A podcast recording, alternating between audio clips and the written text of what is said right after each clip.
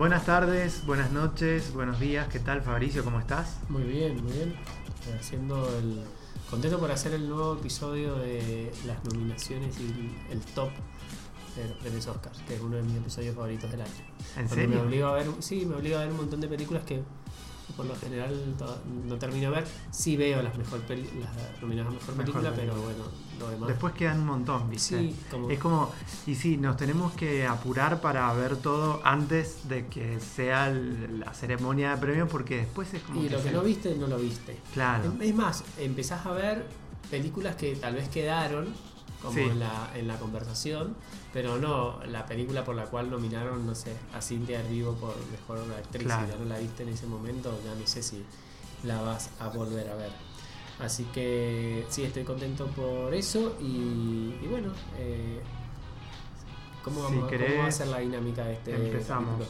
Eh, bueno, la, estamos a una semana de los Oscars Sí, y se acaban de entregar los, eh, los BAFTA, que es la Academia Británica. Después, si quieren, repasamos. Acá tenemos el machete con todos los nominados y ganadores. Este, pero bueno, como quieras, empezamos. Empecemos, empecemos. Vamos a ir, entonces la dinámica va a ser, eh, ordenamos las películas nosotros y aprovechamos para decir cuál es la película que quere- queremos que gane mejor película, cuál creemos que va a ganar. Hacemos lo mismo en las categorías principales Sí, y eh, después, bueno, eh, hablamos un poquito, redondeamos. ¿Está? Ese es nuestro Está. guion, eh, lo pasamos en limpio al espectador para que eh, lo vea. Eh, empecemos a ordenar. empecemos. Primero, si, si querés, mencionamos las nueve nominadas a mejor película. Sí, rápido. Bueno, rápidamente son 1917, Ford vs Ferrari, The Irishman, Jojo Rabbit, Joker, Little Women, Marriage Story, Once Upon a Time in Hollywood y Parasite. O sea, esas nueve películas lo- las hemos visto todas a esta altura. Las vimos todas. Bien. Este, y ahora lo que vamos a hacer es el ranking. El rank. Nuestro ranking. Bien, eh, vamos haciendo uno y uno. Dale. O, eh, rápido y así como diciendo Dale. por qué. Eh, bueno, en mi puesto número 9 está la película que aparentemente está en todas las quinielas para ganar a mejor película. La película Sí. que menos me gustó de las nueve y es eh, 1917. Bien. Eh, ¿Por qué? Eh, me parece una así, una película que tiene una gran proeza técnica. No me, pa- me parece tanto proeza técnica como tiene, tampoco corazón como tiene. Una película que el plot del guion son eh, dos líneas y que está nominada a mejor guion. Eso habla Sí, de, sí. de, no sé, de, de- de que los americanos les gusta nominar estas cosas donde hay mucha eh, patriotismo, guerra, Sí. todo eso, eso, esos valores que, que, que pa- prácticamente pasan a ser un panfleto. Sí. Eh, no me gustó para nada, no me gusta mucho el director, yo sé que a vos te gusta mucho una película de él, eh, Revolution Road. Revolutionary Road, sí. Bien, eh, a mí no me gusta para nada. me- hoy día le puse me gusta un tweet que decía va mi hilo con la mi, mi ranking de películas favoritas de San Méndez y no había nada en el hilo. Sí. Me pareció que, que me hubiera gustado escribir ese tweet. Eh, no me gusta, no conecto con San Méndez. La Se te, se no te desinfló un montón de- desde el jueves hasta ahora. Sí, porque cuando la vi dije, sí, es una película que es buena, pero no va conmigo. Ahora Claro. ya digo, ya, ya tengo los juegos suficientes como para decir, eh, no, no, Sí. chicos, Bueno. 1917, no. Mi puesto número 9 en este ranking es para una película con la que, así como vos decís eso de 1917, yo no conecté en absoluto. Me parece que que exista la película, todo bien, pero que esté nominada a mejor película no se justifica, como que no, no tiene por qué, no tenemos por qué estar hablando de ella. Igual es la película que entró de pedo, digámoslo, o sea. es- Pero hay un montón de otras películas que deberían Sí, haber entrado sí, sí. y no entraron y esta está ocupando un lugar y me, y me parece hasta atroz porque es mala. Es, a mí me parece una película muy mala. A mí yo disiento un poco con vos, pero bueno, Eh, estoy hablando de Ford vs. Ferrari. Le Mans 66 para los americanos. Eh, me parece una película mala. ¿Por qué? mala en todos los niveles. O sea, una película hecha eh, de manual. O sea, un, Sí, ma- un manual, un manual de, de- probablemente de los años 70 u 80. Lo que se le llama también se podría decir cine clásico. Es una película No, no, no, no. Yo creo que el cine clásico es mejor. Sí, no, no, O es mejor, sin duda, pero, o sea, es mejor. Eh, sinónimo, es cine clásico no es sinónimo de cine aburrido, ni, ni de cine malo, ni de cine viejo. No, no, no, pero sí, sí, sí, entiendo lo que decís, ¿me pero sí. pero pero tiene como esa formulita del cine clásico de, bueno, eh, sabemos cómo empieza y cómo va a terminar, Claro. los, los giros que va a tener en el medio y la respeta a la perfección. Sí, Lo que hace además esta película es, me- y me parece que ahí también es como que no tiene un solo personaje eh, femenino interesante, eh, obviamente no, no pasa el test de... Ay, no me sale ahora. sí. El test de este que tiene que haber dos mujeres hablando entre ellas, que no estén hablando de un hombre y que eh, las mujeres tengan nombre. Bueno, eh, hay muy pocas, hay la mitad de las películas pasa ese test. y estamos hablando del 2020 y además tiene esta cuestión de la, amistad del- de los entre los dos hombres heterosexuales blancos que de la cual ya hemos hablado bastante entonces en la suma entiendo tu enojo para mí igual, si me dejas, De- es mi puesto sí. número 8, o sea, es la película que viene después Sí. de, como más mala después de 1917, a diferencia de vos, a mí me gustó, la disfruté. eh, Claro, yo no, no la disfruté en, en nada, me- me aburrí durante toda la película, no entiendo cómo no me dormí porque cuando me aburro mucho con una película empiezo a bostezar, me empiezo a moverme, pero... Hay escenas que están muy bien, por ejemplo, las escenas de, la, de las carreras están muy bien hechas. No, no, no me pareció tampoco. ¿No? No, no, me, me parece... Como que nada en lo narrativo, nada en lo técnico No, y nada en lo artístico. la- Por más que Christian Bale y Matt Damon a mí me encantan, No, Christian Bale está, está sobreactuado desde el póster. Desde pero, el póster te está pero está, está, está mal, está, está mal. Eh, mi Tu puesto número 8, es, bueno... es Le Mans eh, 66. Bueno, y mi puesto número 8 es Once Upon a Time in Hollywood. Mira vos. Sí, Mira, eh, menos que Sí, porque- 1917. sí, porque pasa el, pasa el tiempo y menos me gusta la película. Sí, ahora que lo decís me acuerdo de que saliste del cine bastante enojado. Sí. Es verdad. Y me, me pasa lo mismo. Yo creo que son dos películas que no deberían estar en la categoría de mejor película. Que la nominen en otras categorías, todo había pero mejor Hollywood película. es una de las que se habla como posible candidata. O sea, hay, hay tres películas que están como que son las favoritas para ganar mejor película y había una vez en Hollywood es una de ellas. Sí, de todas maneras, no está nada dicho. Recuerden que la categoría de mejor película se vota de una manera totalmente distinta y cualquier cosa puede pasar. Cualquier cosa puede, Puede pasar. ganar hasta, creo que Jojo Rabbit puede ganar. No O creo. sea, pero no, pero pero bien, o sea, si, pasa, digamos que le podemos echar la culpa al algoritmo eh, y ahí se puede entender. Pero es tu puesto número 7 entonces. Ese es mi ¿Algo puesto más? número- Eh, creo que tiene un podcast, había una vez en Hollywood. sí, sí, sí, hablamos, hablamos bastante. Eh, en mi puesto número 7 es Jojo Rabbit. Acá tengo que hacer una diferencia. A mí me parece que las nueve películas están muy bien. Por más de que 9 y 17 no me haya gustado, por, Mm. por motivos eh, hasta no cinematográficos. O sea, no me gustó por básicamente Sí. porque, bueno, no, es como lo que decíamos en el episodio anterior, no es una película que te hable a vos. No, no, sin duda, pero no me parece una mala, o sea, no me parece una mala película desde el punto de vista técnico. Desde Una el mala vista- realización. Una mala realización. Después, desde el punto de vista. eh, no, desde, desde el, desde el punto de vista no me parece una mala película, pero es desde el único punto de vista que no me parece una mala película, ¿me entendés? Pero el resto de las películas sí me han Sí. gustado y bastante. Sí. O sea, entiendo y comparto con vos que Le Mans 66 podría no estar y darle lugar a otras pelis que, que- Sí. que deberían estar. Eh, pero el resto me gustaron todas. O sea, mi puesto número 7 es Jojo Rabbit, pero una película que me gustó. Que, y- que fui y me sorprendió. O sea, como que fui diciendo, yo no me voy a reír con esta clase de humor. Y me reí, la pasé bien, me parece Sí. divertida, me parece linda, me parece una película recomendable, me parece una película que toma su riesgo, que eso me parece lo, lo más sí eso me parece lo más importante sabe sabe el tipo de película que es y toma riesgos Sí, en un registro en donde podríamos pensar que no es difícil tomar riesgos como es el humor y el, y el No, drama sí. y, y los toma y, lo, y le sale bien Sí, a mí, Me, a mí me, me- me gustó bastante, pero sin embargo, en cuanto al resto, el resto de las películas están mucho mejor. Así Bien. que ese es mi puesto número 7. Bien mi puesto número 7 es 1917 Puesto número 7, Bien, listo. Así que eh, hay, hay una nota escrita que la van a poder leer en Ficciones sobre 1917, en donde me propuse no, o sea, una, una hazaña, no spoilear, no contar de qué se trata la película, sino a- hablar de todo lo que me pareció.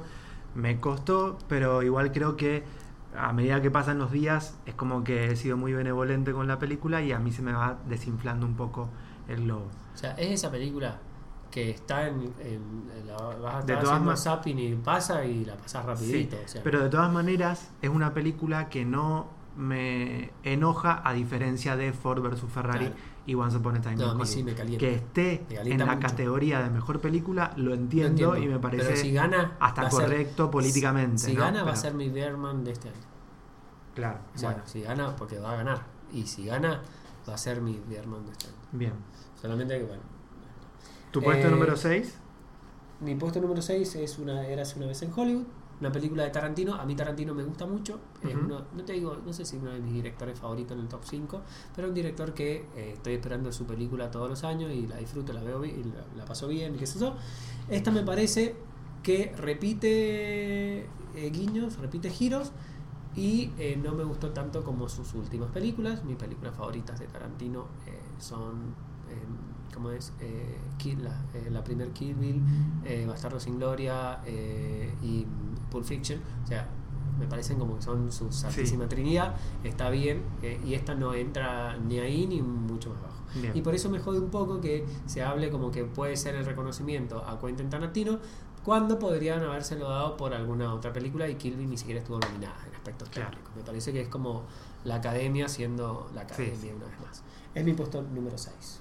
Mi puesto número 6 es Jojo Rabbit. Bien.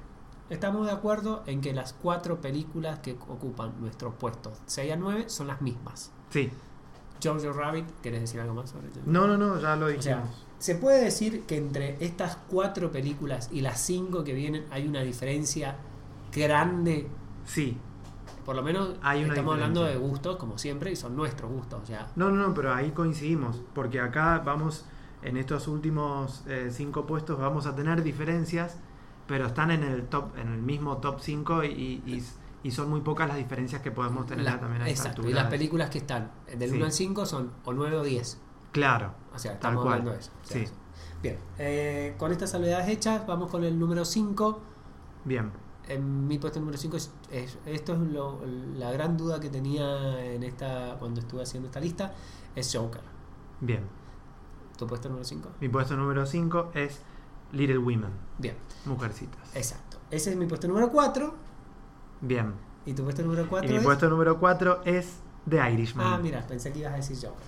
Porque quería que darme pie porque me pasa a mí esto. Las dos me gustaron mucho, tanto Joker, que es Sí. mi puesto número 5, como mi puesto número 4. Después te, perdón, te, te saqué. No, no, no, sí. te dejo hablar A mí me pasa exactamente lo mismo. De acá en adelante son películas que todas me han gustado mucho. Sí, pero mi, mi, puest- mi, mi top 3 está definido de... O sea, no tengo dudas, pero entre el 4 y el 5 sí. Sí. Pues las dos películas me gustaron mucho, pero tal vez Joker me gustó tal vez más o me sorprendió tal vez más, pero el aspecto nostálgico, nostálgico y emocional de Mujercitas me llevó a darle un punto Un más, sí. porque me parece que es una adaptación brillante de una novela que a Sí. mí me marcó muchísimo y que podría haber sido muy fácil no estar de, no, que no te gustara tanto Claro. y me gustó mucho. Me parece que tiene un final, no vamos a spoilear, pero un final eh, entre comidas eh, abierto, o le hace como Sí. lo quiere el espectador, que me pareció una brillantez enorme y por eso la puse por arriba de Joker. Sí. Si bien Joker, cuando salí de verla y sin haber visto el resto de las películas que están arriba, yo pensé que tal vez era mi, iba a ser mi puesto número uno. Sí, el Joker- rarísimo. A esa altura, a ver, para, para cuando vimos Joker, la única película que ya habíamos visto, bueno, no, habíamos visto dos. No. Sí, Once Upon a Time in Hollywood la habíamos Sí. visto y Parasite la habíamos visto. Me parece que Parasite yo Sí. no la había visto todavía. Sí, Parasite la vimos antes. ¿Sí? Bien. Sí, sí, sí. Bueno, ese es mi puesto número 5 y 4. ¿Vos quieres decir Mi puesto algo número de- 5, Mujercitas, a mí me gustó muchísimo. Eh, pero como te digo, de ahí en adelante para mí como que están todas en el mismo nivel de la excelencia. Eh, por eso el 4 para mí es The Irishman. Y ya si querés entramos en el top 3. The Irishman, película de la que hablamos en el podcast anterior. Sí, Eh, mi, entremos en el puesto número 3. Mi puesto número 3, hablando sí. precisamente, es The Irishman. Y mi puesto número 3 es Joker. Claro. O sea que está. Lo mismo me pasó en el, en el eh, cuando hice el- mi ranking del 2019. Dije, ¿quién está arriba de Irishman o Joker? Me parece que ahí hay una discusión que se mantuvo más o menos hasta noviembre, ¿no? Después de que se empezaron a tener las primeras opiniones sobre The Irishman, la gente hablaba mucho de, bueno, esta va a ser la gran competencia para la temporada de premios. Joker y The Irishman. Y se desinflaron Hasta que después, claro, se, se desinflaron. Este, Mal desinfladas, porque es, es realmente. son, la- son dos películas que, digamos, en la historia, eh, o sea, no se pueden comparar con 1917. No, aparte es la película que hemos dicho mucho película en esta cosa, Sí, sí, pero sí. son muchas de las que estamos hablando, no sé por ahí repetimos de más la palabra, pero yo me parece voy a dentro de 10 años voy a ver el 2019 y me voy a acordar De Joker, de, The Irishman, de, Mujercitas. de- sí. y no me voy a acordar de 1917 y no yo porque no me gustara, el mundo. No, y la, no tan solo, no, no va a ser algo, yo creo que puede ser algo hasta intencional, ¿no? Olvidémonos de esta película. Sí, listo, fue sí, un buen momento técnico de dos horas bien justificadas ahí en la sala y listo. Y para esas cosas están las los Creo rubros que- técnicos. Claro. O sea, ¿por qué no, no la premian en rubros técnicos? Pero esta película, a ver, está nominada a mejor guion. Sí, O sea, no, sé qué, no sé qué te parece, pero no probablemente sea difícil responder esto porque estamos todavía en calientes. Pero la película yo creo que no nos disgustaría tanto si, si, si no hubiese acaparado tanta atención en, la temporada de premios. Puede ser. Ahí tal vez estaría un escalón más arriba. Sí, puede ser, pero ta- sin duda. Pero la importancia pero que no. se le ha dado No, sí. es... No me molestaría tanto, pero no estaría en el mismo escalón.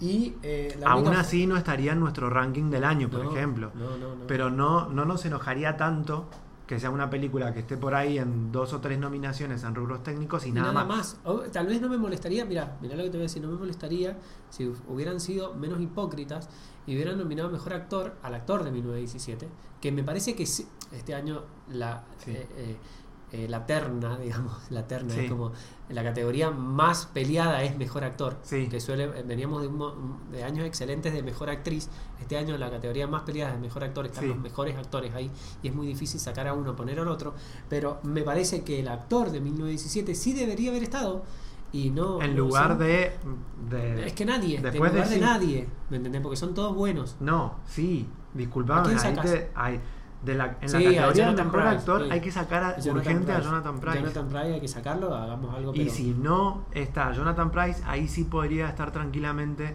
Robert De Niro, Sí, que es el que debería haber estado. el que debería haber estado. Sin Y duda. no está para no hacerle competencia a Joaquín Ah, Phoenix. sí, que yo no entiendo eso. O sea, si todos votan y no se pueden poner de acuerdo no sé cuántas miles de personas, ¿por qué pasan esas cosas? Sí. Porque yo he escuchado mucho esto de, bueno, Robert De Niro no está ahí para no hacerle competencia a Joaquín Phoenix, que encima... Es la el- única explicación. Y encima, el, el- claro, en el, en el plató, en, digamos, mientras filmaban la película, se pelearon, tienen, o sea, no, no tienen misma forma. O sea, como que no se llevan bien Joaquín Phoenix y Robert De Niro, pero no se pueden poner de acuerdo tantas personas para que Robert De Niro no esté por Joaquín Phoenix. ¿Me entendés? O sea, eso mucho no lo entiendo. Sí, igual yo ese, ese mito no, no, no me lo creo. Para mí es algo medio de la prensa que, que hubo una discusión, eh, es verdad. Pero de ahí a que se llevan mal y que se odian, no, eso no me lo creo. No sé, No, no. no sé, no sé si se No tiene sentido, me parece que ¿No la- a ninguno de los dos. juntos en alguna entrega de premios juntos? No, Y han trabajado juntos. están pero me parece que a la ninguno de los dos les debe interesar llevarse bien o mal con la otra No, persona. pero obviamente, o sea, están más allá de eso, pero, pero no claro, me primero porque o sea, no Robert De Niro está más allá del bien y del mal. A mí, sí. Y segundo porque Sí, Joaquín Phoenix es totalmente Robert Niro es un anempático. actor que ha tenido mi- muchísimas películas malas y se les ha perdonado, como no se le perdona a Adam Sandler, por ejemplo, que vive haciendo películas malas y de pronto te clava tres actuaciones icónicas que ha tenido, que debería haber estado nominado Mejor Actor por tres películas, eh, por Eternamente Enamorado, ahora por eh, no la hemos visto, vamos a solucionarlo en breve, pero todo el mundo habla muy bien de la actuación de la última, la última película de los hermanos Safdie. Eh, y una más que la, la, de, la de las bodas, que tampoco no me acuerdo cómo es. O sea, tienen películas icónicas y, y no se lo nomina supuestamente por esta, porque no le perdonan toda la cantidad de películas, te saca tres o cuatro películas Sí. más. Creo que a Robert De Niro se le ha perdonado las elecciones de, que ha hecho por porque necesitaba plata, Sí. eh, que ha hecho un montón, o sea, muchísimas, pero así todo, no creo que ese sea el motivo. Y a mí me hubiera gustado verlo en la categoría de mejor actor. Es como Sí. que es el actor que extrañé. Ah, pero bueno. Bueno, Nos igual- fuimos de tema. sí, puesto fuimos. número 3, el irlandés. Puesto número 2, Joker. Como definimos, ya lo hemos visto en la anterior en el anterior podcast, ya lo dijimos. Puesto número 2 y 1 son los mismos, Seba. Sí, Eh, quiero ver cómo lo ordenaste, porque yo acá hice una salvedad, si querés te lo digo. ¿Cambiaste? Sí, lo cambié, lo cambié. Para mí mi puesto número 2 es Marriage Story y el puesto número 1 es la película que considero que tiene que ganar mejor Bueno, película y es Parasite. Bien. Parasite es mi puesto número 2. Marriage Story, Historia de un matrimonio, es mi puesto número 1. Entiendo lo que vos decís. Yo voy a hinchar, digamos, en esa, en esa, Sí, eh, esa noche por Parásitos, porque no quiero que gane 1917 Claro. y es su competencia más fuerte. Eh, las otras dos no quiero que ganen ni 1917 ni Había una vez en Hollywood. Pero si yo tuviera que llenar la papeleta, yo mi puesto número uno Entiendo es Historia y de un matrimonio. comparto, Yo se la comparto. doy a Historia de un matrimonio. sí. Que es una Yo hice otro ranking, me parece. Yo, yo dije quién no debería estar en, en esta categoría. Listo, estas dos películas quedan al final de la lista. ¿Quién me parece que debería, eh, a quién me parece que debería reconocer la Academia con el premio a mejor película? Es Parasite. Si yo estuviese dando el premio, haría lo mismo que vos. Voto a Historia a del Historia Matrimonio. matrimonio. Y yo coincido en todo con vos. O sea, para mí, la academia le debería dar a, Parasa, a Parásitos la, el Oscar a mejor película por un montón de motivos que ya Sí. hemos hablado. Me parece que es una película nueva, novedosa, que rompe un montón de esquemas, que hace una mezcla etcétera de género, que está perfectamente cronometrada, que tiene un guion que es fantástico, que las actuaciones son eh, perfectas. O sea, que tiene todo lo que tiene que ganar. Y aparte Sí. que es una muy buena película. Sí, sí, sí. Porque hace todo eso bien. Por ejemplo, podemos discutir 1917, la parte técnica, la parte actoral, todo lo hace bien, pero una película sin corazón. Esta además tiene corazón. Claro. Tiene una, tiene una denuncia social, o sea, tiene todo lo que tiene que tener una película. Ahora, mi película favorita es Marriage Story, Sí. y es una película que hubiera ganado perfectamente el Oscar y que ha sido ninguneada completamente, porque no está, no está como mejor director el director cuando debería estar como mejor Sí. director, pero bueno, no está, y ha sido ninguneada en un montón de cosas, y es una película que tal vez en 1976, 1978 eh, hubiera ganado a mejor película y está cual. actualizada a la perfección a esta época. Entonces me parece que tiene tantos méritos que yo no puedo entender por qué no está ni siquiera, o sea, está como mejor como nominada, pero Sí. nada más. O sea, yo voy a seguir defendiendo mi quiero que gane Marriage Story. Claro. ¿Qué va a ganar Marriage Story? Nada. Eh, actriz de reparto. Este, Hechas ahora- salvedades, Eh, vamos sí, a- hechas las salvedades. Ahora, si querés, vamos con un, un pool rápido de cómo quedaron las categorías. También podemos decir cómo, ya que estamos, y para seguir con esta conversación, cómo deberían haber quedado las categorías. En mejor dirección tenemos a Bon Joon-ho, a Sam Mendes, a Todd Phillips, a Martin Scorsese y a Quentin Tarantino. Bien, La el primer director que yo saco de ahí, que no debería estar, es Quentin Tarantino. Bien. ¿Quién debería estar para mí? Es difícil porque yo creo que hay dos personas que deberían estar en la categoría. Por eso debería sacar a alguien más. Pero Noah Baumbach y Greta Gerwig tienen que Ese estar. matrimonio- Y Greta Gerwig no porque sea, no tan solo porque sea Porque mujer. está muy bien hecha la peli. Está porque muy está bien muy hecha. y es la única película que está de, de las nominadas a mejor película es la única dirigida por una mujer. No, pero además de eso, Y- o sea, yo creo que o sea, coincido con vos eh, que sacaría a Quentin Tarantino. Mira, hasta te dejo a Sam Mendes, o sea, le doy ese que, eh, pero quiero que me hubiera gustado que esté ese matrimonio. Y Sí. me contento con saber que soy contemporáneo a Noam Baumbach y a Greta Gerwig, o sea, soy un par de años más grande que Greta, pero eh, tenemos tanto para ver de esas dos personas Sí, sí, sí. Que- que vamos a ser muy felices en los próximos años. Fíjate que Greta es su segunda película y es su segunda nominación al Oscar. Yo no sé si eso ha pasado alguna vez. Y es. eh, no, perdón, es su tercera. ¿Cuál es Para, tiene tres No, en la total. Primera, la primera es una eh, codirectora. Su, no, su dirección en lo que pleno- estoy diciendo es nominaciones. Tiene en total tres. Sí, claro, porque está porque nominada como nominada guionista a. Pero película mejor direct, o sea, dirección en solo, la- Sí, su su ópera prima se película. podría decir que es Lady Bird. Sí. Esta sería su segunda y las dos están nominadas mejor. Coincidimos. Mejor director. ¿A quién se lo darías, eh, Seba? De los nominados ahora. De los nominados. Ay, est- esta creo que no la. Eh, yo le doy el Oscar a Bon Joon-ho. Sí, de una. Yo también. Bong Joon-ho, Oscar. Eh, Un beso grande para, para Martín, que Scorsese amamos. y para Todd Phillips. Que también hizo un buen trabajo. Pero, si yo. sí. ah, yo creo que ahí está la, la respuesta. Eh, te saco a Sam Mendes y a Quentin Tarantino y pongo a Noah Baumbach y a Greta No va a Gerwig. pasar igual, pero no hubiera pasado ni en las mejores predicciones. Mejor actor, bueno, ya todos sabemos quién va a ganar, prácticamente es uno de los cantados de la noche. Sí, Eh, Joaquín Phoenix viene de llevarse todo, el SAG, el. BAFTA, el Globo de Oro, eh, todo lo- casi todos los premios de la crítica, eh, todo. O sea, gana Joaquín Phoenix seguro. sí. ¿Quién, quién, ¿A quién se lo doy? Estoy ahí entre dos. Para mí, yo se lo daría a Driver o Antonio Banderas. Esas son las dos actuaciones. Y me encantaría sacar a Jonathan Price. eh, Sí. aunque yo tengo que ser sincero, no he visto la película. No, pero sí.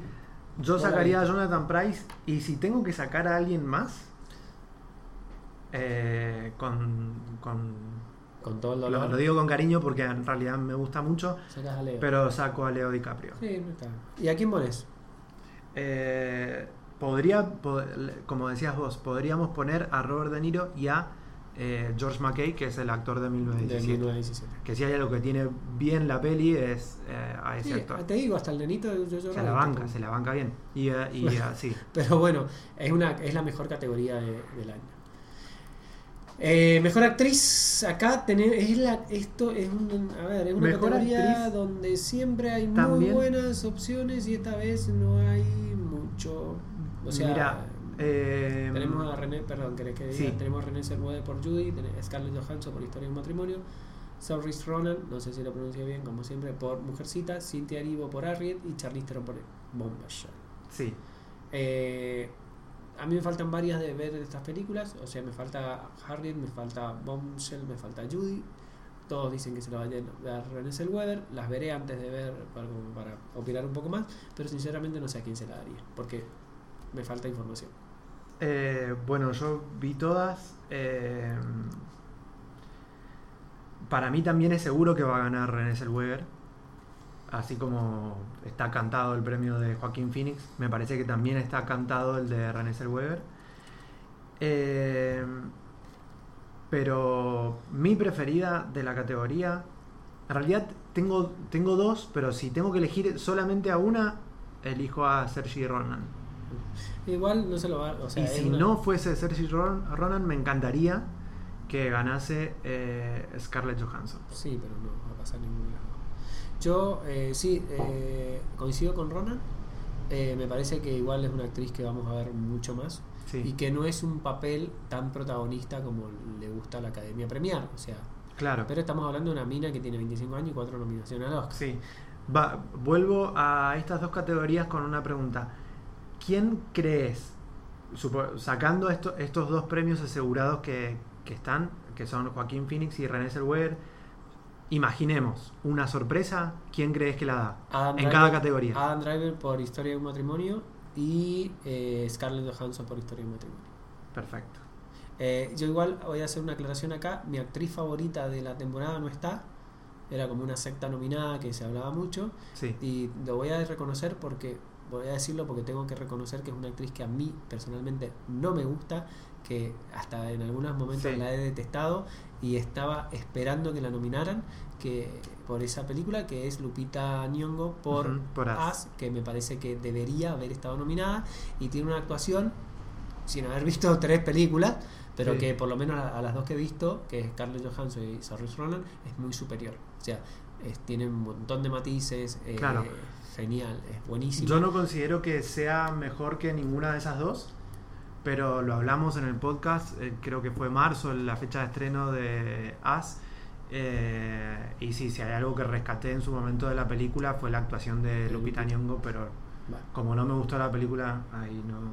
bien. Actor secundario tenemos Brad Pitt Joe Pesci y Al Pacino por El Irlandés Tom Hanks por Un Amigo Extraordinario y Anthony Hopkins por Los Dos Papas Sí, Eh, no sé a quién sacaría, me parece que podría sacar a Anthony Hopkins, pero no he visto la película, ni como he dicho la voy a ver. Se lo daría a Joe Pesci, me parece que es la actuación de esas cinco más notable. Ujú. Eh, me parece que Al Pacino está fuera de registro, es divertido, es gracioso, lo que sea, pero está, fuerita, está fuera de registro. Joe Pesci está muy bien, pero obviamente va a ganar Brad Pitt y está bien que gane Brad Pitt. Estamos todos de acuerdo en que está bien. va a ganar Brad Pitt. Está bien que gane Brad Pitt. De los otros, a mí me falta ver A Beautiful Day in the, in the Neighborhood.